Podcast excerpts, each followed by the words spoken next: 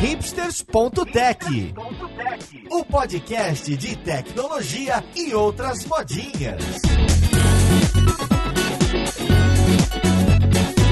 Olá, caríssimo ouvinte, seja bem-vindo a mais um episódio do Hipsters.tech. Meu nome é Paulo Silveira e hoje a gente vai conversar sobre um assunto que eu gosto muito e que de uma forma ou outra eu até cuido aqui na empresa. A gente vai falar do tal do inbound marketing, seja lá o que isso for. Então vamos lá, podcast, ver com quem que a gente vai conversar. Música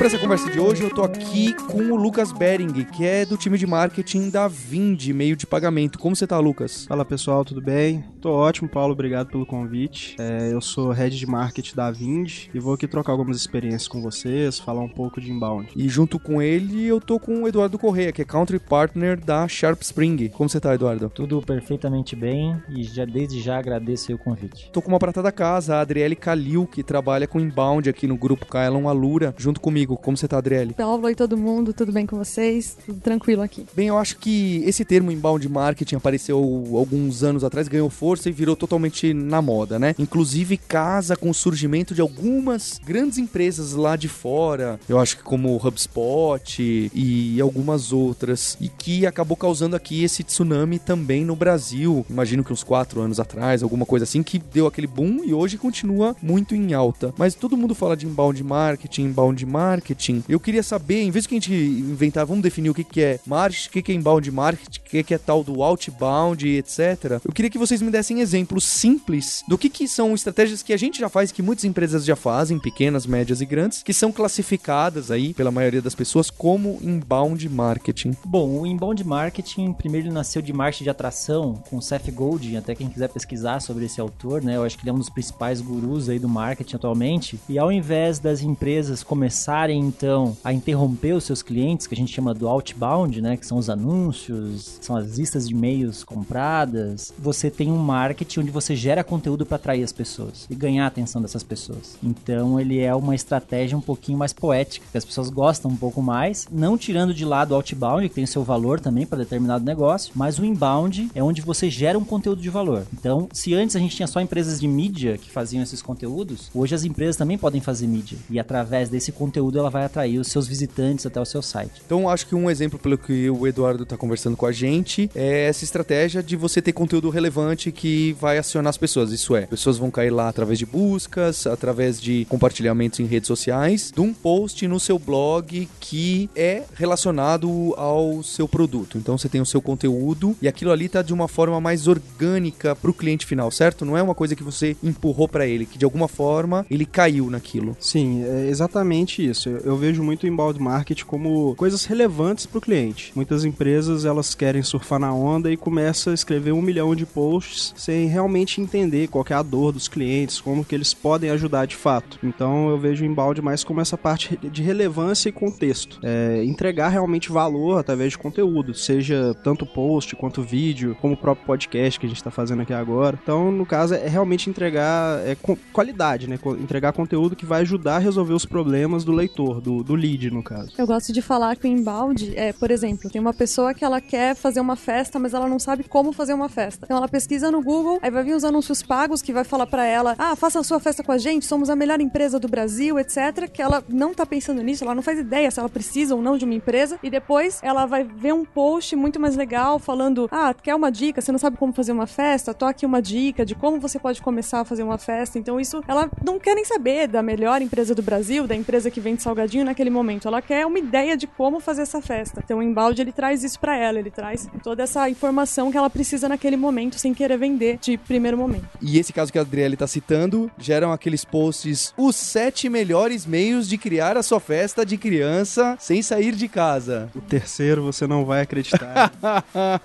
assim. é, eu acho que a gente acaba banalizando muitas vezes né, o inbound marketing. Todo mundo começou a fazer inbound marketing porque acredita numa fórmula, mas na verdade ele é uma estratégia muito eficiente se você usa da forma correta, mas o que a gente não pode cair são nas fórmulas, né? Essas fórmulas de, de e-books, onde esses e-books têm um conteúdo raso, aí a gente vai acabar banalizando até a própria estratégia e ninguém mais quer baixar e-book hoje, né? Eduardo, então me, me explica esse caso do e-book, porque eu acho que esse é um é icônico em relação ao inbound marketing. Qual que é a receita de bolo? Que faz sentido em muitos casos, é óbvio, a gente tem e, e em muitos casos faz bastante sentido. Qual que é essa estratégia básica do tal do download do e-book? Sim, hoje alguns autores né, até chamam de isca digital. Quando você tem um visitante no seu site, você precisa converter, uma das etapas no inbound marketing. Né? Os visitantes, você precisa coletar os cadastros e por isso você utiliza ali da interface visual do seu blog, do seu site e faz com que a pessoa tome uma ação de baixar algo, pode ser um e-book, é o mais usual, e através desse cadastro depois você consegue fazer um relacionamento por e-mail. Então, um e-book, uma planilha, você faz esses materiais para conseguir esse cadastro. O problema é que a gente tem muita fórmula e como as pessoas não investem em conteúdo de qualidade, você entra naquela história do sete segredos para gerar sete vezes mais resultado na sua empresa. Então, assim, tudo isso acaba, de certa forma, vamos dizer, queimando o mercado, porque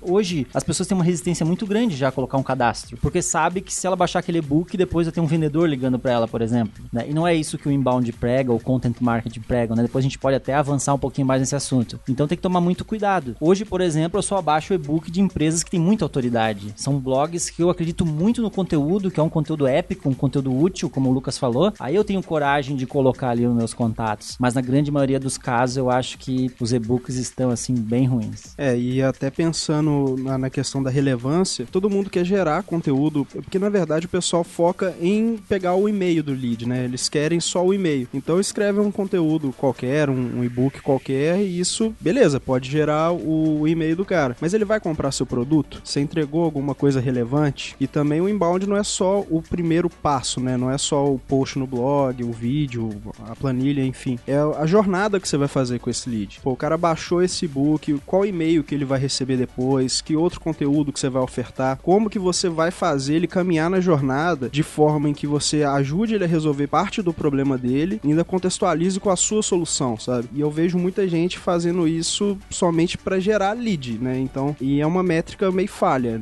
Não importa se você gerar 10 mil leads por mês, quanto que você tá vendendo de verdade, né? Quanto que você tá ajudando as pessoas a resolver o problema delas. O inbound também, além de ser uma, uma ótima forma de conseguir leads, é uma forma de se tornar relevante no mercado, né? De você gerar a fama para sua empresa ter uma, um nome, né? Tipo, pô, aquela empresa ali, ela realmente produz conteúdos de qualidade, em que eu sei que eu vou baixar um e-book que seja e vai valer a pena ler esse e-book. Então, acho que tem muita coisa por trás que acaba sendo esquecida, né? O inbound, na realidade, ele tá dentro da empresa inteira, ele não fica só no marketing, ele tem que estar tá com a equipe de vendas, com a equipe de, do produto, com todo mundo mesmo. Ele não fica só com uma equipe, só com a questão de conteúdo, ele fica em todo o marketing, ele fica tá no RH da empresa, tá com a galera que vai vender, com a galera que vai atender o cliente depois, ele tá em todas as partes. Isso que é importante o pessoal lembrar e ter em mente, não é só o e-book, não é só um post no blog. Bem, então deixa eu continuar dessa situação aí que é a, a mais clássica. A gente tem um, um conteúdo bacana num, num, blog e ali dentro a gente fala: você quer saber mais desse assunto? Deixe seu e-mail aqui, seu telefone, talvez, dependendo de como a empresa age, que eu vou te mandar um e-mail ou um e-book ou algo mais até interessante pra gente continuar essa conversa. Estamos iniciando um relacionamento. E a gente acaba chamando esse cara de lead, né? Que é, olha, eu tenho uma indicação, uma pista aqui que esse cara pode virar um potencial cliente. Então capturei, né? Capturei o lead, capturei o e-mail, o cadastro. Algumas empresas pedem até um cadastro um pouco maior para poder fazer um, uma filtragem de, pera lá, esse aqui é o Eduardo, vou ligar para ele porque ele é muito importante. Esse aqui é o Lucas. Ah, ele ainda é muito, não tá muito preparado para comprar, então não vou ligar ainda, só vou mandar um e-mail. Então tem mecanismos super elaborados,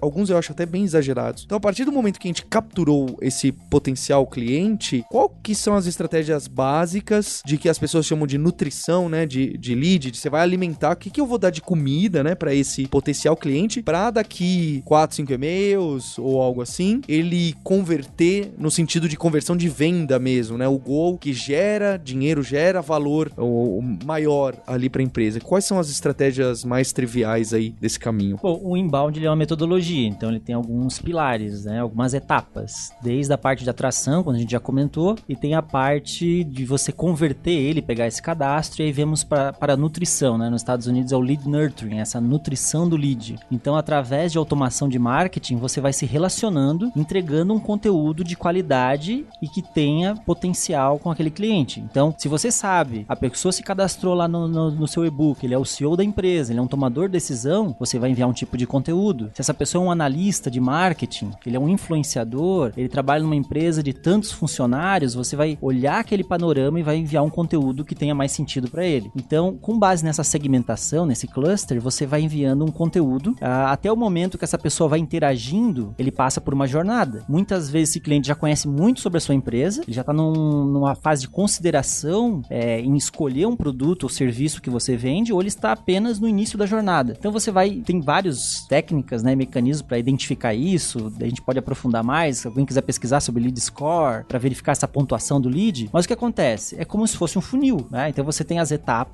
e depois da etapa que você converte esse cliente ainda ou liga para ele ou envia um e-mail mais comercial, você ainda tem depois uma fase do inbound de encantamento, né? Fazer o sucesso ao cliente. Então são essas etapas que norteiam o inbound marketing, por isso que é uma metodologia. Isso então se tornaria provavelmente uma série de e-mails, é o mais tradicional em relação a depois que eu capturei o lead, considera que a gente só tem um e-mail da pessoa. O e-mail, é, algumas empresas usam de SMS, eu acho que isso também é, é, um, é um tipo de, de mídia que é utilizada, e o telefone, né? Quando você quer uma abordagem mais pessoal, uma ligação, entender um pouquinho mais daquele contato, você tem a ligação. É, e tem até o, os dados que você pede de acordo com o estágio da jornada daquele lead. Tem as etapas do funil, né? A gente chama de topo do funil, meio do funil e boca do funil. Então, vamos supor que o seu material ele é, ele é mais generalista, ele não é tão aprofundado, é, ele é um topo de funil. Então, você pode pedir algumas informações, só que é, é aquele negócio. Quanto mais dados você pede, menos a taxa de conversão. É menor a taxa de conversão. Então, é por isso que tem a jornada de leads também. Então, o cara entrou na base, converteu, baixou o material, ele respondeu algumas perguntas básicas, sei lá, nome cargo da empresa. E nessas outras etapas, você consegue ir pedindo outras informações em que você vai enriquecendo esse lead e começando a entender qual que é a, o grau de maturidade dele, qual que é o, o nível dele de decisão na empresa. E com isso você também consegue medir o quanto que ele vai estar preparado para comprar. Então, pô, você conseguiu entender que o cara ele é o CEO, é, ele já baixou, sei lá, 10 materiais e ele já deixou o telefone dele. Então, a pessoa que deixa o telefone, ela sabe que alguém vai ligar para ela. Então, ela já meio que se prepara para isso. Então, nesse momento aí que você começa a pensar em passar pro time comercial de fato, para entrar em contato, para qualificar aquele cara, para ver se realmente ele faz sentido ser cliente da empresa e se você consegue resolver os problemas dele. Eu vejo muito dessa forma, é, é pedindo os dados certos no momento certo. Não adianta nada. Toda etapa você ter um, um formulário gigantesco pedindo um milhão de informações, porque os caras não vão preencher, a taxa de conversão vai ser baixa e tem que tomar muito cuidado com isso, né? Porque você quer ter lead, você quer ter relevância. É, eu acho que tem que tomar um, um, certo cuidado. Eu acho curiosa essas formas de captação de lead que eu tava fazendo alguns benchmarks para tentar melhorar a nossa estratégia. Como a gente trabalha com educação aqui na empresa, é um assunto mais delicado porque eu acho que é parecido com algumas empresas B2B que tem produtos mais difíceis. A, a Vind é um caso, né? Porque qualquer coisa que envolva meio de pagamento, ainda mais algo especializado como recorrência, não, não basta o tomador de decisão estar envolvido, tem o timing. A empresa tá precisando disso mesmo, vai demorar para chegar aquele momento. Então, eu fico pensando nessas estratégias mais agressivas de você ficar fazendo essa régua de e-mails, sequência de e-mail e tal, considerando que ali no final ele vai comprar, não é um produto que envolve, é um produto caro, é um produto que envolve o tempo da pessoa e então eu fui falar, deixa, deixa eu ver como funciona o inbound de algumas empresas lá de fora ou de algumas empresas de educação de outras áreas aqui no Brasil. E eu achei curioso uma delas, uma de inglês, de ensino de inglês, que os, o sistema pedia telefone e e-mail. Eu coloquei o e-mail e como qualquer pessoa de tecnologia, eu odeio receber ligação, coloquei 011 9999 9999. Mandei. No outro dia de manhã eu recebi um e-mail falando assim: "Olha, a gente tentou ligar para você e não conseguimos. E a gente gostaria muito de conversar com você". E é isso. E lá eles não me deram mais a informação que eles falavam que iam me dar ao preencher aquele formulário, que seria preço e forma e ementa. Eles não me deram pelo e-mail. Eles tomaram. É uma empresa grande, então não é porque são é, mirins. Muito pelo contrário. Eles devem ter chegado à conclusão que se eu não conseguir falar por telefone com esse tipo de cliente, não adianta eu ficar mandando um e-mail. Para mim é perda de tempo. Eu prefiro perder esse lead, não, não tratá-lo de alguma forma. Prefiro engajá-lo, fazer de tudo para que ele me dê o, o telefone que é fundamental para mim isso. Achei achei não agressivo, achei, né, é, é destemido por parte deles de falar, não, olha, só vou te passar se você me der o telefone. Se você não me der o telefone, eu, eu não, deixa pra lá. É, e numa época de internet é complicado, né? A gente não fica. Ou não sei se a gente vive numa bolha de profissionais de tecnologia, que a gente não coloca o telefone em quase lugar nenhum. Eu posso colocar meu CPF, meu endereço em tudo que é lugar. Agora, meu telefone, imagina, ficam te mandando mensagem, mensagem de voz no WhatsApp, que terror que não ia ser. Eu acho que tu citou um segmento assim que é bem agressivo, né? Escola de inglês, idiomas e tal. É, a gente tem casos, o inbound, eu acho que é interessante até colocar isso pra audiência. Ele é muito utilizado no mercado B2B, eu acho que é o principal, né? Onde você tem uma venda complexa, é, você precisa, vamos dizer, criar um, um senso de, de educação das pessoas, porque é uma venda racional, muito menos do que emocional. Então você envolve várias pessoas, então o B2B é o mercado mais complexo. Quando a gente fala do B2C, eles tam também usam assim, o inbound quando é uma venda com ticket médio mais alto. Né? A gente pode dar exemplos de imobiliárias, uma concessionária, um, uma escola, por exemplo, né, que tem a matrícula. Mas esse ponto de você pegar o primeiro contato e já sair ligando, assim, pelo histórico que a gente tem, né, como ferramenta ajudando empresas aqui no Brasil, é algo assim que não é tão efetivo. Mas claro que você precisa ter uma boa régua de comunicação, então, para engajar essa pessoa através do e-mail. E o que essas empresas não fazem, talvez, para engajar esse usuário, é fazer uma pesquisa. Aí dentro do inbound a gente vai para um outro universo que é da persona, né? A gente fala muito também, quem quiser pesquisar sobre isso tem bastante literatura, que é quem é o teu público-alvo? O que, que ele quer ouvir? Qual é o conteúdo que é eficiente para ele que vai ajudá-lo, que é o conteúdo que vai ser útil? Então as pessoas não fazem essa pesquisa para chamar a atenção, criar um conteúdo que engaje com ele. Então eles acabam apelando já pro telefone, pro imediatismo. Mas claro, todas as empresas têm que fazer teste AB, tá? Não tô dizendo aqui que existe uma fórmula, eu sou bem contra a fórmula, mas você já ligar pro lead, sendo que ele baixou apenas um e-book ou fez apenas um cadastro, é, realmente é bem agressivo e não tem sido eficiente, pelo menos do que a gente tem acompanhado. Esse caso que você comentou, Paulo, eu achei interessante porque eles perceberam que você não queria passar o seu telefone, então eles vieram com uma outra estratégia, falando: ó, oh, se você realmente tiver interesse, você vem e fala com a gente pra mostrar, tipo, ah, não é porque você mar... não é porque você baixou um e-book que você tem que falar com a gente. Então eles já fizeram um estudo, eles já perceberam que muita gente deve fazer isso e vieram com essa estratégia. É, tem muito essa questão da persona, né? Igual a gente lá na Vind que atende segmentos variados, cada tipo de empresa se comporta de uma forma. Por exemplo, empresas com maturidade digital maior, eu teria que pegar mais informações, eu teria que contextualizar melhor sobre a solução. É, e com pessoas, empresas que têm menos maturidade, talvez eu consiga uma abordagem mais direta desse tipo. É, não tem muito certo e errado, na verdade. A questão é, é testar e ver o que, que funciona. É, não, não é igual o Eduardo falou, não existe uma fórmula pronta, sabe? É, nesse caso aí foi bem exagerado, né? De te ligar, querer te ligar logo depois. Mas pode ser que isso funcione em algum segmento. Não sei dizer qual, mas pode ser que funcione. É, e aí entra muito a parte técnica, até que até uma, os ouvintes do podcast, a gente hoje em dia tem muita preocupação com dados, né? Com análise de dados e tudo. E o que ajuda muito a gente nortear uma estratégia de marketing é realmente é, o data science, né? Entender quais são os comportamentos da, da persona, o que, que ela gosta de interagir, em que momento que você tem que entrar em contato. Então você tem que ter muito claro isso. E não ter medo de perguntar. É fazer pesquisas com sua base, entrevistar, entender quais os canais que eles utilizam, que tipo de mídia eles consomem, para justamente você conseguir contextualizar isso na jornada do cara, para não ser algo invasivo desse jeito, para ser de fato um, um, contato normal, que o cara já vai estar preparado para te ouvir, para entender, e aí ele vai aceitar até uma ligação. Então deixa eu ir pro tópico dos e-mails, porque eu, eu, eu, eu lembro que o Sérgio Lopes, que trabalha aqui comigo, eu não lembro, deve ter uns sete anos atrás, que ele falava assim, que ele leu algum artigo, era de algum desses caras famosos, né? Não sei se era é, do Cef, não, não lembro de quem era. Ele falava que se você não tem budget nenhum de marketing, começou a ter a primeira coisa, o que, que você faz, né? Onde que você coloca esse dinheiro? Ele falava, coloque esse dinheiro numa newsletter e num sistema de e-mails e mande e-mails, que ainda é de custo-benefício e engajamento era o melhor, né? Hoje em dia já pode ter outras questões que aparecem dependendo do segmento, da idade do público, que já usa um pouco menos o e-mail. Eu queria saber de estratégia de conversa de e-mail, porque aqui nas empresas, inclusive é a Adriele que redige muitos dos e-mails da, das newsletters em conjunto com as equipes comerciais para saber o que é relevante daquela semana e etc. A gente assina os e-mails, eu acho, eu acho legal isso. Quem assina o e-mail, o nome, não é a Adriele. A Adriele prepara tudo, mas até porque quem elaborou e a, a ideia falou: olha, põe isso e isso que eu preciso, foi, por exemplo, a Natália da equipe do comercial. Então a gente põe com o nome da Natália. Aliás, muito melhor do que equipe Kaelon Alura, que é um negócio totalmente frio e distante. Talvez em alguns casos faça sentido, tá? Dependendo da empresa. E também o linguajar foi ganhando um- uma certa informalidade. Tem um pessoal aí que manda esses e-mails automatizados cheio de kkkk, olá, e aí, amigão? E põe um monte de gif animado com o Fresh Prince dançando e etc. Talvez exista casos, não é a minha preferência, mas talvez exista casos. Eu queria saber de vocês, o que, que vocês acham em relação a isso? O que, que vocês estão vendo? Como que é essa abordagem para criar esse relacionamento depois que o lead entrou dentro da plataforma?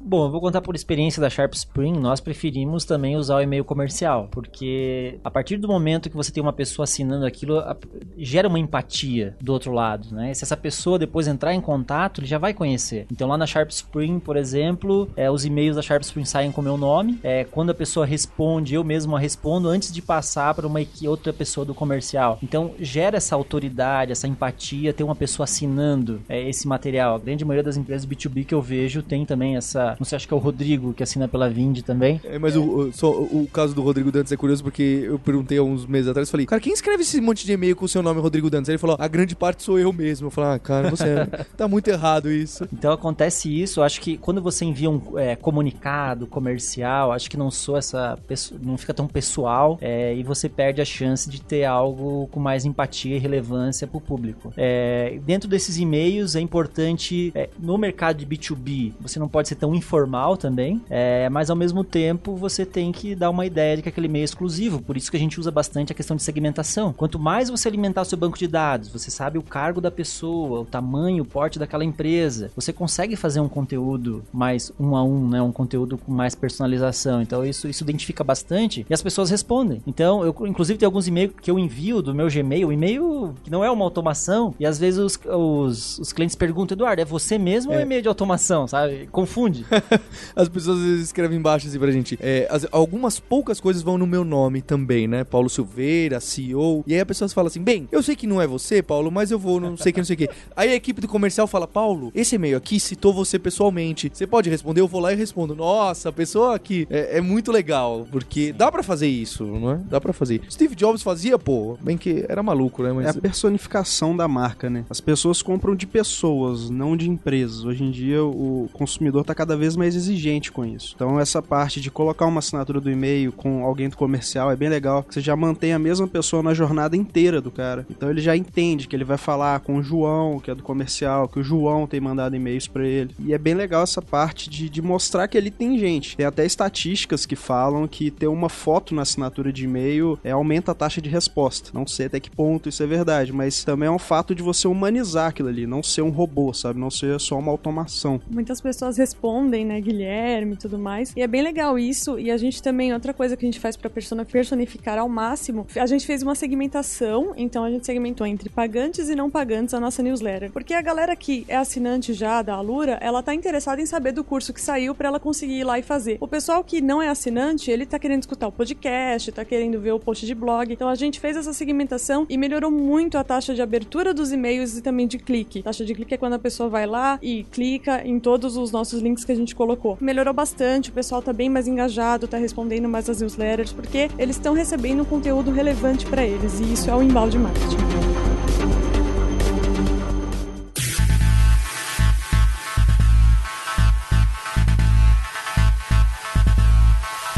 Bem, então eu queria dar um exemplo que eu acho que é bem relevante, faz todo sentido de usar nós mesmos como o exemplo aqui. Então estamos nós quatro conversando e gravando esse episódio, que é, de alguma forma, é, é conteúdo relevante para quem tá trabalhando com marketing, quer trabalhar com marketing. Só que, assim como um post de blog costumava ser, o podcast não tem um espaço aqui no áudio. Grite seu e-mail que eu vou capturar aí enquanto você tá ouvindo. Não deixa de ser uma boa ideia essa que eu tô dando. Então a gente, para capturar o lead dentro de um podcast, é um desafio. E para ser sincero, a gente nunca cogitou algo assim. Mas essas estratégias então mais abertas, onde não dá para capturar o lead tão direto, o que, que vocês acham disso? Porque seria mais awareness do que um trabalho. Não sei se a gente colocaria exatamente aí como inbound, já que por mais que ele esteja lá no topo do funil, para ele descer, o esforço vai ser grande. Não tem um canal de comunicação aberto com esses ouvintes que estão escutando agora a gente. Então, o que, que vocês acham desses tipos de canais e o que, que as pessoas poderiam fazer com esse tipo de canal pra engajar melhor esse ouvinte, essa pessoa que está longe, que eu não tenho e-mail, não tenho telefone. Acho que os ouvintes estão agradecendo que eu não tenho e-mail e telefone delas, é, mas tudo bem. É, então, tem, tem algumas formas. Talvez,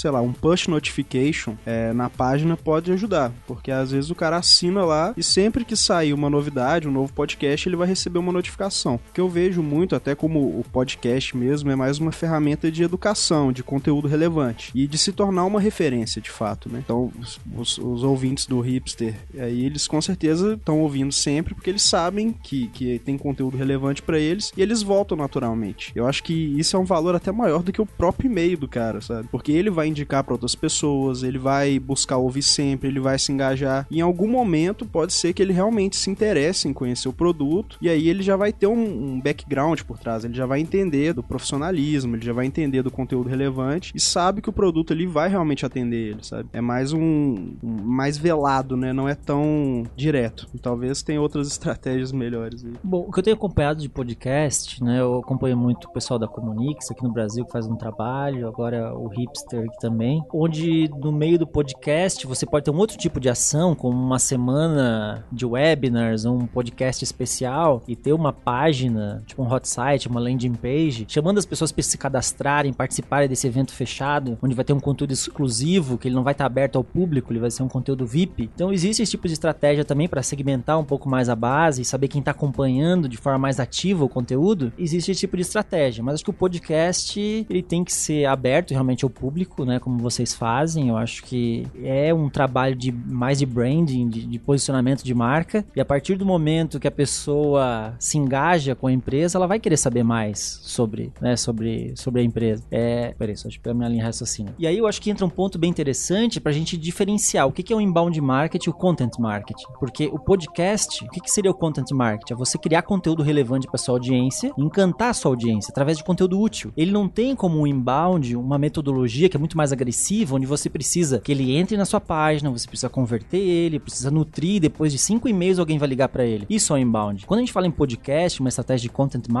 é um pouquinho mais poético, porque você gera conteúdo como um podcast, como um webinar, e você acaba impactando aquela pessoa até o momento que ela olha, poxa, que legal esse conteúdo desenvolvido pela Sharp Spring, pela Vind. Ele vai conhecer um pouco mais sobre aquela empresa, ele vai ter uma autoridade. Então, eu acho que o podcast ele se posiciona não tanto como uma isca digital, como um e-book que a gente mencionou lá no início, mas mais uma questão de branding mesmo. Eu vi que tem gente que coloca o content marketing dentro do inbound, ou é pra, ah, dá pra você fazer inbound através do content, porque tá ali meu post do blog e eu deixo ali o, o unbounce, né? Aquela janela gigante que aparece se você tira o mouse da página. É o que eu falei para você no começo, antes do podcast, Dor. Não gosto muito de definição, mas fiquei curioso. Pouco me importa se onde tá, o que cada um considera. Mas eles andam muito próximos. Sim, aí a gente teria que ficar mais 30 minutos aí debatendo sobre isso, né? Tem gente que defende bem mais o content marketing do que o inbound, mas o, o inbound você tem que usar de conteúdo. Então, o content marketing ele tá dentro do inbound. É, só que eu acho que o content marketing ele tem essa visão mais de você gerar um conteúdo sem esperar um- o comercial entrar em contato, não é tão agressivo. Então, empresas, principalmente é, do B2C, usam mais de content marketing do que inbound, porque é uma forma de você gerar relevância para a marca. O inbound ele é mais do B2B, ele é um pouquinho mais agressivo, e aí eu acho que as empresas perdem um pouquinho a mão. Na realidade, o inbound, é, muitas pessoas acreditam que ele tem três pilares. Eu também gosto dessa de acreditar nisso, que ele tem o pilar do conteúdo, das mídias sociais e de SEO. É até uma coisa que eu falo no meu livro, que são três pilares que tem no inbound, e aí ele vai seguindo toda a estratégia de leads, etc. Por exemplo, no podcast a gente não precisa pegar o lead ali naquele momento, porque não é só disso que o inbound vive. Ele vive também de toda a criação de conteúdo, de trazer as pessoas pra marca, trazer reconhecimento. Uma coisa que é bem legal aqui pra gente da Alura com o Hipster. Eu, eu fico até um exemplo que surgiu agora há pouco tempo, o Spotify lançou é, uma ferramentinha que você vê quais foram as músicas que você mais ouviu em 2018. E você não precisa de nada, você só loga lá e gera um relatório lá, umas imagens com isso, e ainda permite que você compartilhe. Então, acaba sendo um pouco de conteúdo que você está compartilhando com as pessoas os seus gostos e tudo mais. Você compartilha direto nas redes sociais, então é uma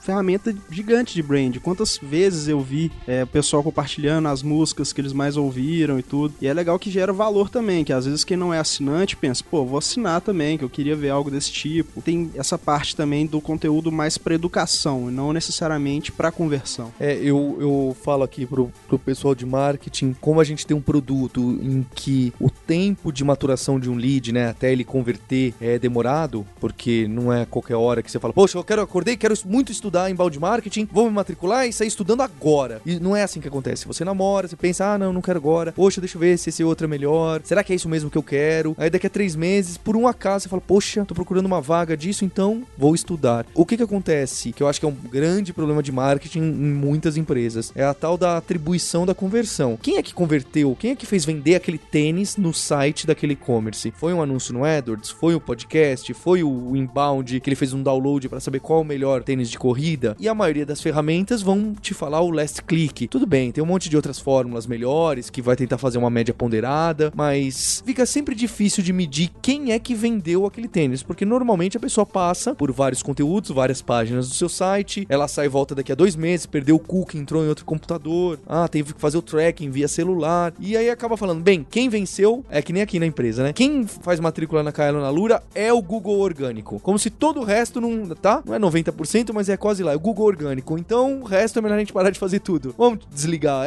AdWords, vamos desligar Facebook, parar de usar redes sociais, parar de fazer podcast, etc. Mas na verdade é porque a pessoa tá ouvindo aqui a gente, que nem ouvindo a Sharp Spring e a Vind, fica na cabeça, que nem o SBT fazendo Jiquiti, né? Jiquiti. E aí um belo dia que o cara fala, quer saber? Poxa, agora eu tô precisando. Como que era o nome daquela mesma, daquela marca? Ah, Jiquiti, né? Aí ela vai lá no Google, digita Jiquiti e o Google fica com os louros da propaganda. O Silvio Santos não fica, fica achando que foi o Google que trouxe aquela venda do perfume para ele. Então, eu acho complicado, a gente quer data-driven, não sei o que, os números, não, só compensa se provar que tá trazendo. É, mas as vendas são cada vez mais complexas e como o Eduardo colocou no B2B mais ainda, ou de um produto caro, é muito complexa, envolve até emocional em alguns casos, que é difícil de medir quem é que vendeu, de onde veio, compensou colocar dinheiro ali ou não, e as coisas ficam muito complicadas. E esse podcast aqui faz um maior barulho na comunidade, mas de revenue direto é, é, é peanuts, né? É, é pouquinho. Mas a gente sabe da importância, não é à toa que a gente investe um monte de podcast, em diversos podcasts diferentes, a gente tá criando alguns outros de outras temáticas, porque a gente viu que é muito bom, eu consigo trazer pessoas de relevância como vocês. Eu falo para as pessoas, é muito mais interessante que um post de blog que fica datado ali na página, que você fica revisando 15 vezes. Aqui a gente só edita as baboseiras e, o, e as tosses que a gente fez, o pessoal lá da Radiofobia ainda dá uma embelezada. Por enquanto aqui no Brasil essa mídia é curiosamente pouco explorada em alguns nichos, né? Lá nos Estados Unidos já tem podcast de tudo e as pessoas ouvem muito. Aqui ainda é incipiente e eu imagino que em algum momento vai ter uma virada. E quando tiver virada, a gente aqui já tá preparado, já teve conteúdo, já tá no episódio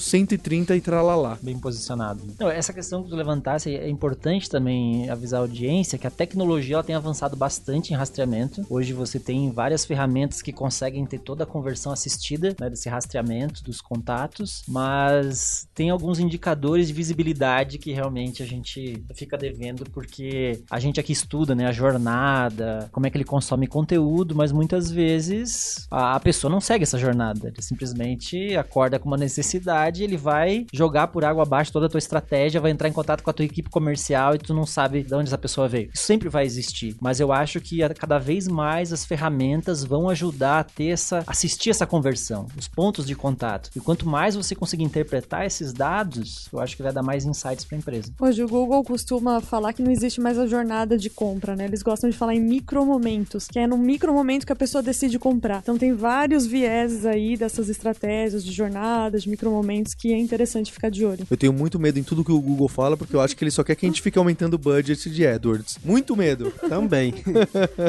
eu tô dando esse exemplo do podcast, mas qualquer outra mídia que apareça menos, né, de detecção de que foi assistiu a compra ou não, participou, né? O podcast participou ou não dessa compra? Aquele post de blog participou ou não dessa compra? É, tem algumas mídias que vão aparecer que são difíceis de rastrear. E o que eu gosto é, é que acho que as pessoas como os empreendedores, os vendedores, o pessoal de marketing precisa encarar um pouco o trabalho com a incompletude de dados. É óbvio, vocês aqui são a, geração nova do marketing, marketing digital, diferente do pessoal tradicional, até o que vocês viram nas faculdades, se fizeram faculdade, viram todo tradicional. O que eu costumo sentir é que tem muita gente querendo jogar fora todo tradicional e falar: não, vamos só olhar os dados. Onde os dados estiverem indicando, a gente vai lá e aumenta o dinheiro. Talvez para empresas gigantescas e, e onde dá para marcar isso direitinho, quanto dinheiro vem, quanto dinheiro vai, não só faça sentido, como é a única forma que dá para trabalhar. Mas em empresas menores, não sei qual é a realidade das empresas de vocês, ou mesmo médias, eu ainda acho que aquela estratégia, não vamos fazer uma estratégia estratégia, uma campanha mesmo. A gente quer estar tá perto da comunidade, a gente quer estar tá próximo de conteúdo relevante. Eu quero trazer o Lucas, a Adriele e o Eduardo para conversar, porque eu acho que um dia isso vai voltar. Eu acho que vale muito ainda essas estratégias. Por mais que a conversa aqui seja de inbound, que é um negócio que dá para realmente, se dá para metrificar alguma coisa, é um inbound que você vai enxergar. Funil, quantos clicaram, qual é o percentual que foi desistindo, quantos converteram lá no final. Sim, mas você precisa ter a base, né, desde Kotler, Porter, né, que são esses os mais conhecidos aí do marketing que a gente estuda na, na academia. Acho que o pessoal vem esquecendo isso, ele fica muito no operacional. Eu vou ver quais são os hacks que eu vou ler agora que vai aumentar minha taxa de conversão. Mas não pensa lá qual é o diferencial competitivo da empresa. Perfeito. Não pensa mais sobre, sobre essa questão também que o Lucas levantou de entrevistar a tua base, tentar entender realmente quais são as dores, né? Qual é o teu potencial de crescimento. Então eu acho que a gente fica muito nessa questão do operacional, de buscar hacks e ao mesmo tempo a gente esquece é, esses os, os, nossos gurus aí que são importantes também. Eu, eu, eu fiz um MBA faz pouco tempo, né? Faz três anos, vamos dizer assim. E eu também tinha esse pensamento, poxa, vou ter que ler esses caras, já fazem livro desde lá dos anos 80. E eu tive uma surpresa, porque quando eu voltei e comecei a ler de novo, com uma maturidade maior agora, foi até melhor. Faz sentido. É, eu, eu tá esquecendo isso. É, eu li um marketing de serviços do Philip Kotler, que eu acho que deve ser um ghostwriter, não é possível. O cara tem 85 livros publicados. E quando eu li, eu também falei, poxa, nem acho que nem falava de época de digital e tal, mas você falava, cara, faz muito sentido, né? De tangível, intangível, como você oferece, como que você emociona, como que... Aí você fala, poxa, faz bastante sentido, em vez do que a gente ficar discutindo se tem que aparecer essa frase na primeira dobra, na segunda dobra e, sabe? Não digo que não é importante de maneira alguma. Eu só acho que precisa estar tá atrelado a essa base, essa estratégia, esse teoria aí, academia, não sei como dar essa palavra. É fogo, né? Quem tá ouvindo a gente aí, que conhece bastante de marketing, vai me ouvir. Eu não sou dessa área, acabei caindo nessa área, acho que é, é esse meu papel hoje maior, né? Incluindo a parte da comunidade, colocando aí em marketing. E eu sei que eu devo falar umas grosserias que o pessoal que estudou mais tá falando, nossa, nada a ver o que ele tá. Eu sei, porque é assim como a gente ouve o pessoal de tecnologia que não veio de tecnologia, que hoje em dia tá bem, e você vê dando, falando umas barbeiradas aí. É, mas eu sinto que precisa ter esses. ficar atento aos dois lados, né? Não só o tal do data driven que ficam me marketeando o tempo todo. Essa questão dos dados é bem interessante, né? Não, a gente não precisa só dos dados, a gente precisa de muitas outras coisas também. Por exemplo, aqui na Lura, a gente vê muito intuição, porque a gente já trabalha com o produto faz bastante tempo, a gente já sabe o público, a gente faz perguntas, a gente tá em contato com a comunidade o tempo todo. Então a gente vai muito atrás do que eu chamo de intuição. Não é bem intuição, porque tem todo um conhecimento por trás, mas a gente já faz isso e, e dá muito certo. Tem muita coisa que a gente tentou que deu resultado. Por exemplo, mudar a ordem lá do, das newsletters, quem é pagante receber um conteúdo, quem é pagante não receber outro. Não foi nenhum número que me falou que isso daria certo, mas deu muito certo. Aumentou a taxa de abertura absurdamente e aumentou também a taxa de clique, assim, muito, em mais de 37%. Então, assim, a intuição também ainda ajuda bastante. Essa parte dos dados é a parte menos glamurosa do marketing. Todo mundo acha que marketing é mais fazer post, ficar nas redes sociais. Só que não, tem essa parte de traqueamento, eu sou frenético nisso, eu sigo isso à risca, concordo plenamente que a gente tem que ter uma base. E os dados é isso que eles fazem, não, não é só você entender, colocando esse botão aqui vai ter uma conversão maior e tudo. Não é só isso, né? E isso vai te dar um, um norte, vai te dar um caminho a seguir. Mas você não precisa ficar seguindo essa risca em tudo, você tem que entender de verdade o seu público. É até o que o Google prega muito, né?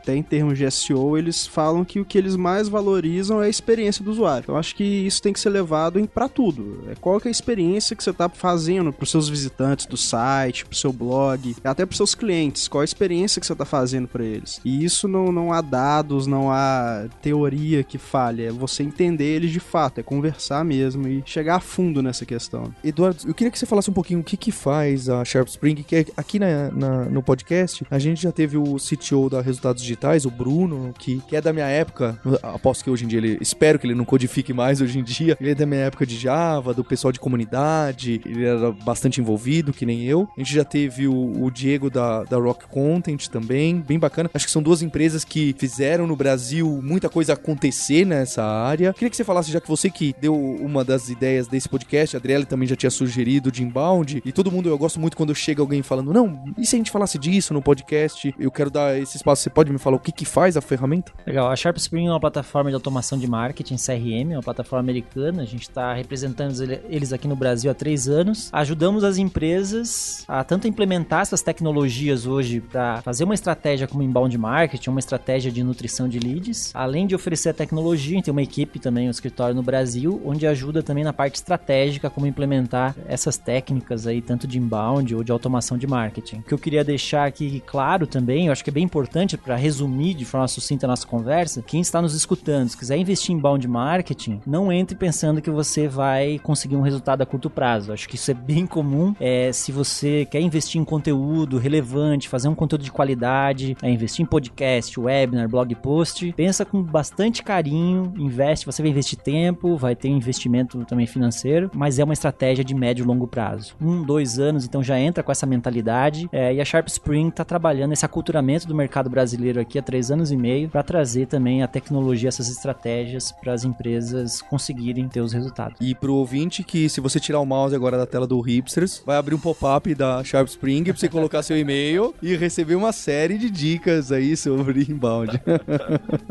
Bem, queria agradecer a, a vinda de vocês. Muito obrigado, Lucas. Obrigado, Eduardo. Obrigado, Adriele. Deixar aí o convite pro pessoal acessar o hipsters.jobs, que a gente tem vagas, aparece vagas de conteúdo, aparece vagas de inbound, inclusive algumas vagas nossas a gente já colocou lá durante um tempo. E a gente tem um compromisso na próxima terça-feira com mais um episódio. Então, hipsters, abraços. Tchau.